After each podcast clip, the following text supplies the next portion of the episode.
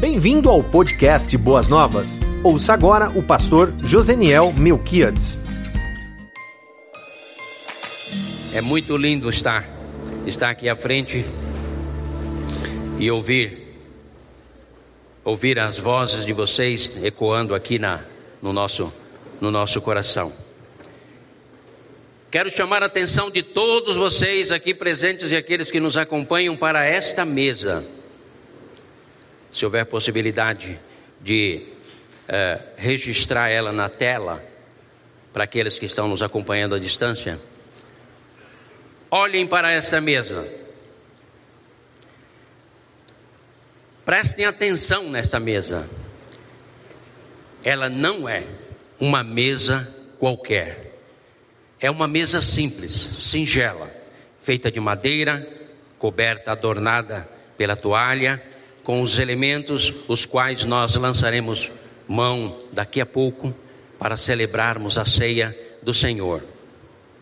Porém, por trás dessa realidade presente, física, material, há verdades profundas as quais precisam ser serem atentadas, ou seja, observadas para que não cometamos o erro de fazermos da celebração da ceia do Senhor ou estar diante desta mesa um ato corriqueiro, mecânico, sem muitos objetivos ou sem muitos esclarecimentos.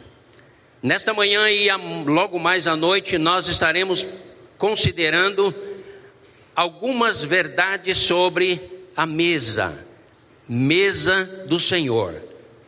Verdades essa que já se passaram mais de dois mil anos e elas continuam sendo uma realidade espiritual, uma verdade pujante, uma verdade transformadora que precisa impactar a minha e a sua vida. Hoje pela manhã, eu e você, ao estarmos diante dessa mesa e observarmos ela, com toda a sua simplicidade e singeleza, eu e você estamos sendo convidados a observarmos uma mensagem, apenas uma, porque são várias que estão contidas nesta mesa. Hoje pela manhã pensaremos sobre a justiça justiça de Deus. Logo mais à noite, pensaremos sobre o perdão, a mensagem maior que está expressa nesta mesa. A mensagem do amor, a mensagem da esperança, a, a, a mensagem da bondade de Deus, Todas essas mensagens estão inseridas nesse singelo contexto do pão, do vinho ou do suco de uva e da exposição desta mesa. Mas nessa manhã eu quero compartilhar com vocês a justiça. Essa mesa nos convida a olharmos para a realidade da justiça de Deus. O texto que separamos, ele se encontra em Romanos, que é a, uma das cartas principais que trata exatamente sobre essa questão, Romanos capítulo 5, do versículo 1 ao 11. Antes, porém, você pode abrir a sua Bíblia, antes de eu ler esse texto, eu preciso introduzir-nos nesse contexto. Romanos capítulo 5, de 1 a 11. Não vamos ler ainda. Acompanhe-me, por favor capítulo 1 do livro de Romanos, Paulo faz a sua saudação à igreja, estabelecida em Roma. Capítulo 2, e ele começa já a introduzir a universalidade do pecado, a mazela humana, o flagelo humano, e que se assenhorou de todos os habitantes da terra, em todos os territórios, em toda dimensão demográfica e geográfica, o pecado universal, alcançou toda a raça humana. Ele trabalha isso mostrando já a partir dessa segunda parte do capítulo 1, entra no capítulo 2, enfatizando que a decadência humana, a generalização do pecado alcançou não apenas os gentios, os não-judeus, mas também os judeus, também os religiosos, também os moralistas, também aqueles que se consideram acima da média ou de uma espiritualidade mais elevada do que os demais. Saiba você, eu e você, estamos enquadrados na mazela, nos prejuízos, nos danos e na presença do pecado. Ele é inerente. Alguém disse que os pecados é como o pecado é como a, as manchas do leopardo. É inerente a ele e é impossível de ser de serem tirados. Faz parte da sua natureza. Daqui a pouco nós vamos aprender e vamos rever e relembrar como a justiça de Deus veio até nós e creditou nas nossas vidas aquilo que nós que nós não tínhamos. No capítulo 3, ele continua declarando, reafirmando de maneira categórica que todos pecaram. Romanos 3, 23, porque todos pecaram e destituídos estão da glória de Deus. O problema maior nosso não é a economia, não é a alta ou a baixa do dólar, não é a variação do câmbio, não é se temos ou não temos emprego, o problema maior da humanidade, e isso todos nós precisamos entender, é a presença do pecado que distorce e destruiu toda a nossa origem primária, quando fomos criados para o louvor e a glória de Deus, segundo a sua imagem e a sua semelhança.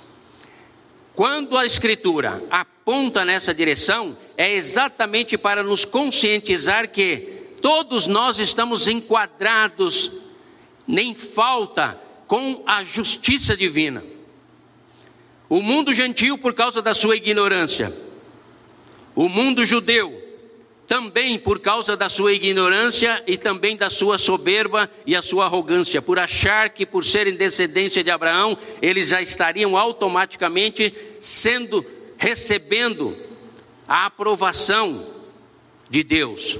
E aí no capítulo 3, capítulo 4, o apóstolo Paulo vai trabalhar mostrando exatamente que não é assim que funciona. A justiça de Deus é extremamente elevada. Não há nenhum homem na face da terra que pode, homem ou mulher, que possa alcançar o padrão da justiça de Deus. Por isso, nós só entendemos o valor e a importância da redenção que recebemos em Cristo Jesus quando entendemos a nossa decadência. Nós só somos transformados pelo poder do Espírito Santo de Deus quando entendemos a nossa fragilidade. Muitos de nós, equivocadamente, apostamos mais na nossa própria justiça e cometemos o erro de diminuir o grau de perfeição que a justiça de Deus estabelece. Então, no capítulo 1, capítulo 2, capítulo 3, capítulo 4, Paulo vai mostrar a pessoa de Abraão e como ele recebeu a justiça de Deus, e ele vai trabalhar exatamente mostrando que a justiça que Abraão recebeu não foi pelas obras, não foi por virtude sua, foi creditada por Deus. Creu Abraão e isso lhe foi imputado como justiça, e não pela obra que ele tenha realizado. Por que estamos abordando isto nesta manhã? Porque ao celebrarmos desta ceia, é preciso que nós voltemos a nossa mente para os padrões elevadíssimos de justiça que Deus estabeleceu e ao mesmo tempo entendermos a nossa falha contínua, a nossa fraqueza contínua. Caso contrário, nós cometemos o, o erro, o equívoco de construirmos uma imagem de Deus segundo a nossa própria imagem, segundo o nosso próprio o nosso próprio padrão. Então a justiça de Deus, ela é expressada de que maneira? Através da lei, através dos mandamentos, através dos estatutos e das ordenanças de Deus no Antigo Testamento. Só que Paulo vai orientar os crentes de Roma judeus e vai orientar os crentes gentios, os não judeus. E essa verdade chega até nós que tanto um como o outro não poderia cumprir com totalidade a lei ou os mandamentos.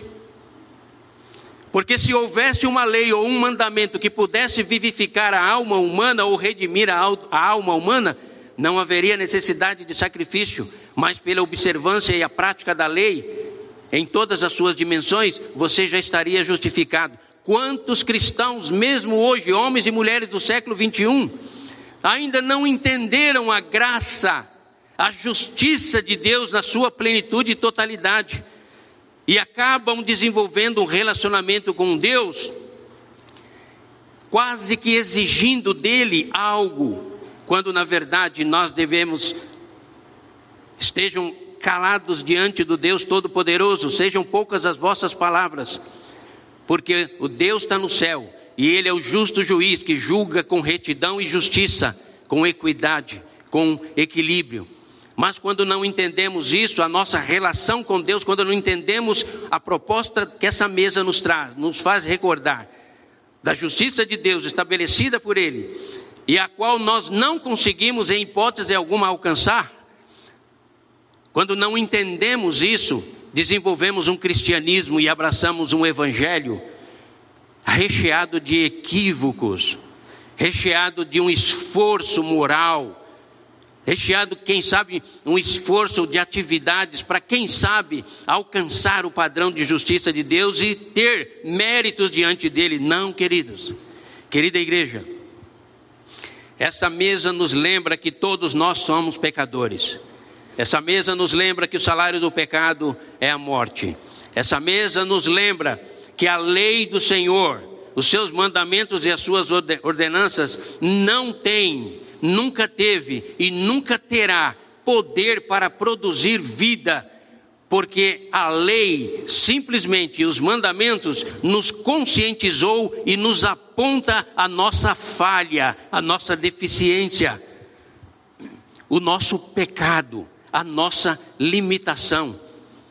É por isso que o apóstolo Paulo vai nos dizer que é impossível para a lei justificar alguém, porque ela não tem força para isso. Mas a justiça de Deus, transcrita e chegou até nós através da lei, ela não muda, porque a lei é santa, justa e espiritual. Nós, porém, somos humanos limitados e carnais, vendidos e escravizados sobre o domínio do pecado. Mas a justiça de Deus continua a vigorar e continua a exigir pagamento.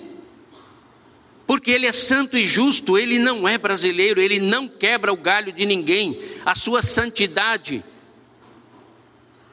é a sua virtude é a perfeição. A sua justiça, a sua santidade são atributos da perfeição de Deus.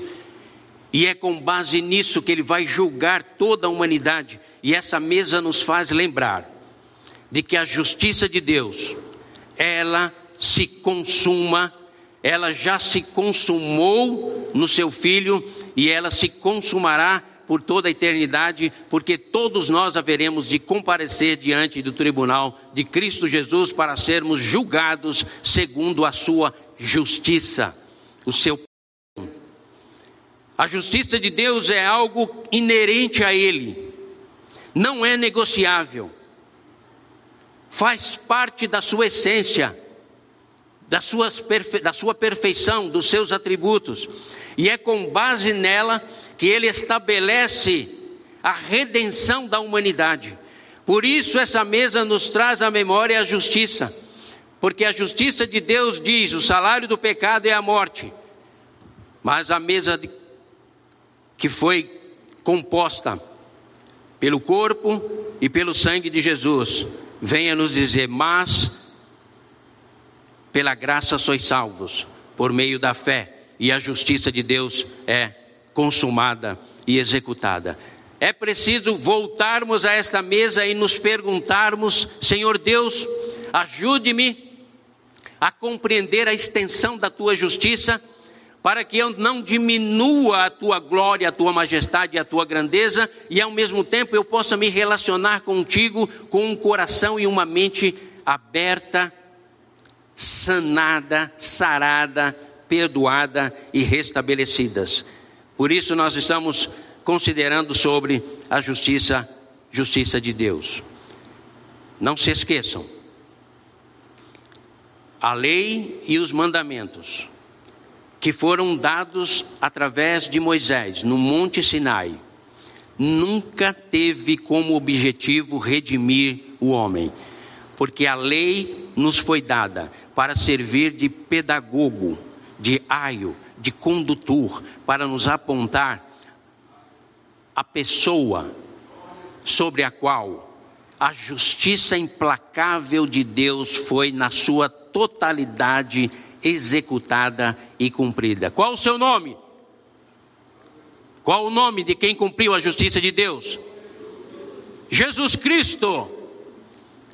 Se eu e você não entendermos isso, o nosso coração o amará num percentual menor.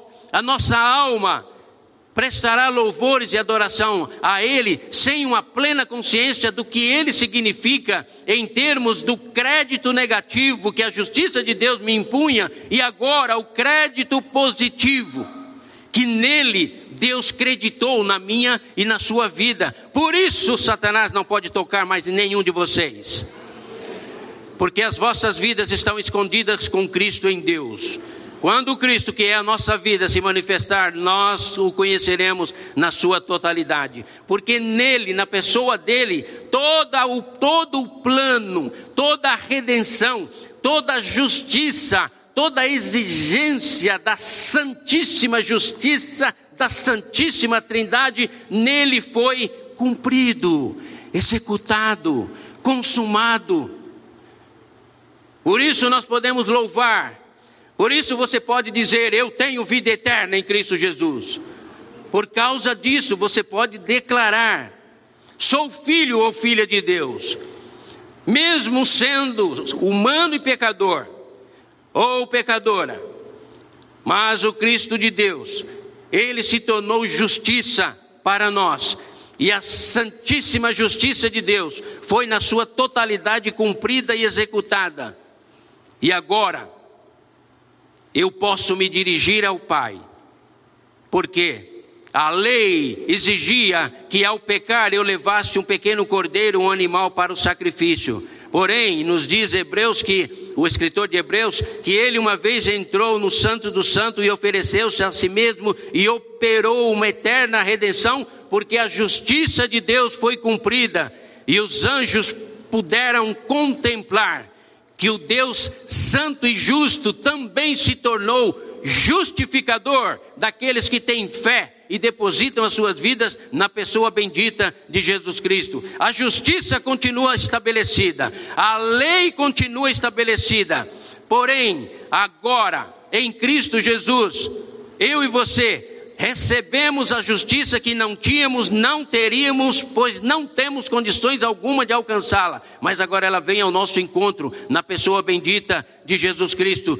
E agora Deus, ao olhar para cada um de vocês e de nós que cremos em Jesus, Deus diz: lá está um justo o qual eu justifiquei. Lá está uma mulher justa, a qual eu justifiquei, porque ela creu, assim como Abraão creu e foi-lhe imputado como justiça pela fé que essa pessoa tem no meu filho Jesus Cristo, eu tiro todos os seus pecados, e mesmo que eles sejam vermelhos como o carmesim, os torno branco como a neve, os purifico, e já não há mais lembrança dos seus pecados, porque a justiça do meu filho creditou justiça na vida deste meu filho humano que não tinha como cumprir acabo cabalmente tudo que a minha lei e a minha justiça exigia. É isso.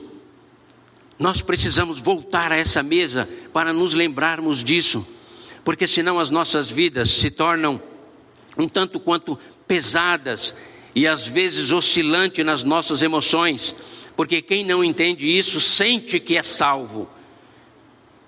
Amanhã não sente mais no dia seguinte sente que voltou a ser salvo ou perdoado. Mas quando você entende a consumação da justiça de Deus na pessoa bendita de Cristo Jesus, você passa a estabelecer uma convicção na sua alma, no seu ser, e você passa a viver com base em tudo isso. Romanos capítulo 5 é o texto que vamos ler, do versículo 1 ao 11. Já vamos encontrar Paulo caminhando para o, a satisfação, quase que um êxtase pleno de alegria. Ele vai trabalhar no, no, no capítulo 5 e aí ele vai trabalhar também com o 6, com o 7, vai desembocar lá no 8, que é o último texto que eu quero ler para vocês. Mas aqui já encontramos Paulo, se no 1, 2, 3 e 4 ele está questionando e mostrando a humanidade ausente, carente de justiça, porque não tem justiça própria e a lei implacável de Deus exige essa justiça, a partir do 5 ele já começa a trabalhar no bálsamo, na solução que Deus aponta para nós, seres humanos. Por isso somos crentes em Cristo Jesus, somos cristãos. Versículo 1 do capítulo 5, ele diz assim: vamos ler o texto todo, por favor. Assentados mesmo. Tendo sido, pois, irmãos, justificados pela fé, temos paz com Deus, por meio de quem? Do nosso Senhor Jesus Cristo por meio de quem obtivemos acesso pela fé a esta graça, na qual agora estamos firmes e nos gloriamos na esperança da glória de Deus. Não só isso, mas também nos gloriamos nas tribulações, porque sabemos que a tribulação produz perseverança a perseverança é um caráter aprovado, e o caráter aprovado é esperança, e a esperança não nos decepciona, porque Deus derramou o seu amor em nossos corações por meio do Espírito Santo que ele nos concedeu. De fato, no devido tempo, quando ainda éramos fracos, sem justiça, pecadores, Cristo morreu pelos ímpios. Dificilmente haverá alguém que morra por um justo, pelo homem bom, talvez alguém tenha coragem de morrer, mas Deus demonstra seu amor por nós. Cristo morreu em nosso favor quando nós ainda éramos pecadores, sem justiça alguma. Como agora? Fomos justificados por seu sangue, olha a justiça de Deus sendo creditada e o meio pelo qual, por, por seu sangue, muito mais ainda seremos salvos da ira de Deus por meio dele. Se quando éramos inimigos de Deus, fomos reconciliados com ele mediante a morte de seu filho, quanto mais agora, tendo sido reconciliados, seremos salvos pela sua vida.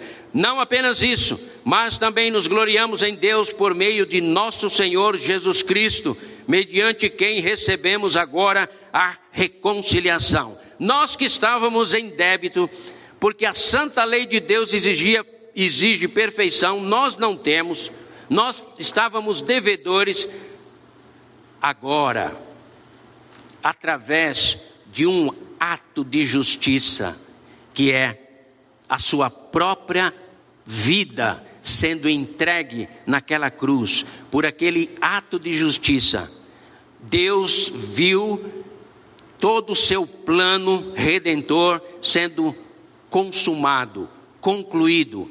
É por isso que o véu do templo se rasgou de alto a baixo, é por isso que Jesus Cristo diz: está consumado. Está consumado é toda a santa lei de Deus e justa, e a sua exigência foi cumprida, executada cabalmente em cada detalhe na pessoa de Jesus Cristo. A lei não podia o que a lei não podia, agora no Filho Jesus Cristo foi executado. Agora, não mais na observância da lei, mas olhando para o Calvário. Pela fé, ao invocar, eu te recebo, Jesus Cristo, como meu Salvador e Senhor, ao fazer essa decisão ou essa invocação, a justiça de Deus executada em Jesus Cristo, morto naquele Calvário há mais de dois mil anos atrás, chega até você e o Deus eterno acredita a você na sua conta moral, na sua conta negativa espiritual, na sua impossibilidade. Ele acredita a justiça do filho. Ao acreditar isso, você se torna herdeiro de Deus. Ao acreditar isso, você alcança o perdão e a graça de Deus, porque a justiça dele foi cumprida, executada e agora ela é transferida para aqueles que creem em Jesus Cristo. É por isso que não é uma questão de religiosidade ou multiplicidade ou pluralidade religiosa no mundo. A questão é que só há um meio pelo qual o homem possa ser salvo, redimido ou ter a sua conta espiritual negativada se tornar positiva e credenciá-lo a ser alguém perdoado. Só há um meio, porque só há um mediador entre Deus e os homens, diz as Escrituras, Jesus Cristo, porque ele cumpriu cabalmente a justiça de Deus e agora ele acredita na sua vida a justiça que você não tem pela graça. Não apenas isso, mas ele produz paz no seu coração porque o teu pecado, o meu pecado, o nosso pecado nos afasta do Deus Santo, Santo e Santo. Mas quando somos absolvidos, quando somos redimidos e resgatados e temos a justiça de Deus creditado em nós, a muralha é derrubada. E vós que não sois, não erais filhos, agora vos tornais filhos e filhas do Deus Altíssimo. E dessa maneira, eu e você recebemos a reconciliação. O divino se relaciona com o humano. O humano, o ser humano que foi lavado, purificado, santificado, justificado na pessoa bendita de Jesus Cristo. Essa mesa aponta para nós que não confie na sua justiça, não se apegue aos seus direitos, confie e espere na justiça de Cristo, tanto para efeito de redenção de todos os seus pecados, assim como para efeito de uma vida transformada.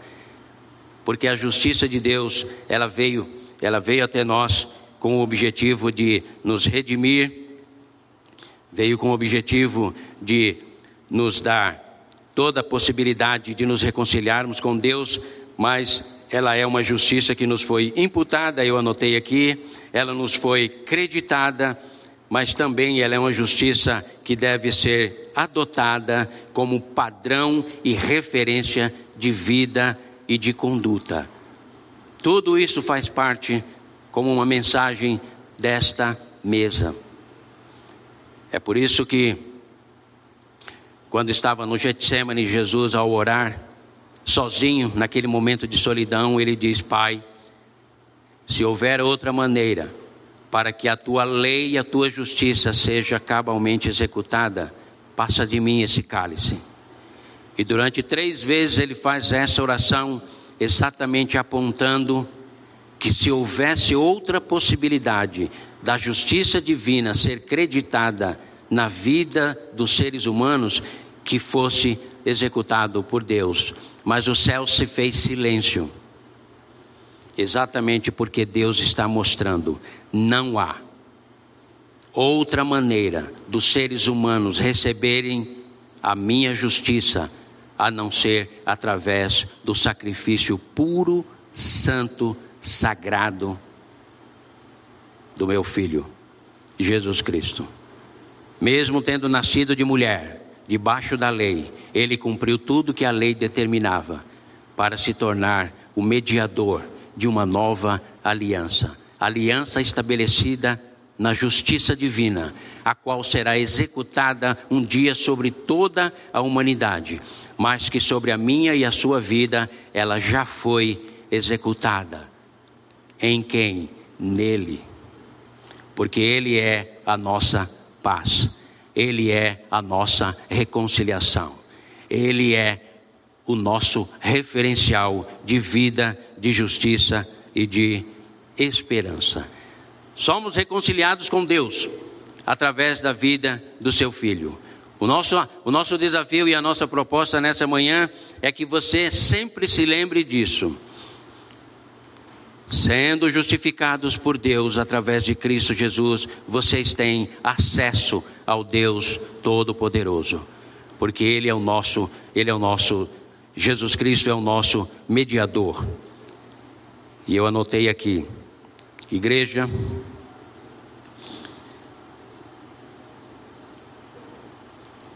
Igreja querida, povo de Deus, celebrem a justiça de Deus, celebrem, cantem e celebrem a santidade de Deus, porque a sua justiça e a sua santidade é vida, é uma proposta de vida, de conquistas e de realizações, e tudo isso pela santa justiça de Deus, cumprida e executada através do seu filho, está é acessibilizado. Deus coloca como acesso a cada um, a cada um de nós. E para nós encerrarmos, se Paulo conclui, expande esse raciocínio no capítulo 5, falando sendo pois justificados pela fé.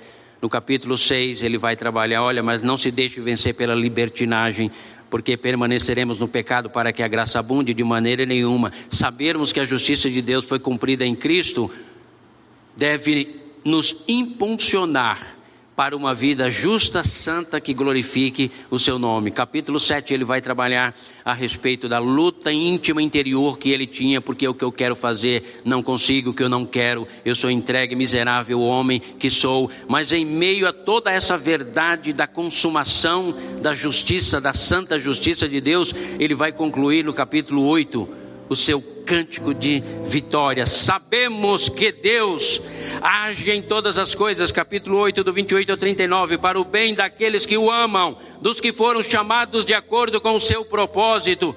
Pois aqueles que de antemão conheceu também os predestinou para serem conformes à imagem de seu filho, a fim de que ele seja o primogênito dentre os mortos. Aos que predestinou também chamou, aos que chamou também justificou, aos que justificou, creditou justiça, também glorificou. Que diremos, pois, diante destas coisas, igreja? Se Deus é por nós, quem será contra nós? Aquele que não poupou seu próprio filho, mas o entregou por todos nós, como não nos dará juntamente com ele e de graça todas as coisas? Quem fará acusação contra vocês, por igreja, os escolhidos de Deus, se é Deus quem os justifica? Quem os condenará? Foi Cristo Jesus quem morreu por nós e mais, que ressuscitou, está à direita de Deus e também intercede por nós. Quem, quem nos separará do amor de Cristo? Ninguém. Seja a tribulação, ou angústia, a perseguição, a fome, a nudez, o perigo ou a espada, como está escrito, por amor de ti enfrentamos a morte todos os dias. Somos considerados como ovelhas destinadas ao matadouro, mas em todas essas coisas somos mais que vencedores por meio daquele que nos amou, pois estou convencido de que nem a morte, nem a vida, diz Paulo, nem anjos, nem demônios, nem o presente, nem o futuro, nem quaisquer poderes, nem altura, nem profundidade, nem qualquer outra coisa da criação será capaz de nos separar do amor de Deus, que está na pessoa bendita de Cristo Jesus, o nosso Senhor.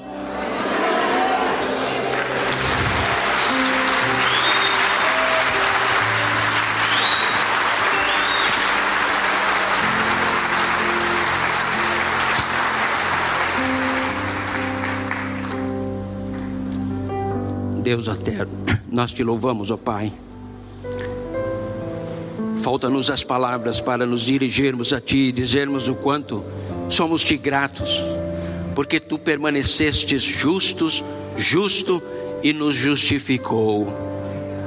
Colocou em nós o direito e a justiça que não tínhamos nem teríamos jamais, porque somos pecadores miseráveis. Ó oh, Pai eterno, receba nossa gratidão o nosso louvor e a nossa adoração. Porque tudo que somos, tudo que temos, tudo que desejamos e almejamos está nele, Jesus, e queremos viver para a glória dele. Amém e amém. Você ouviu o podcast Boas Novas? Venha conhecer a nossa igreja. Estamos localizados na rua Marechal Malé 611, Parque de Vila Prudente, São Paulo Esperamos por você!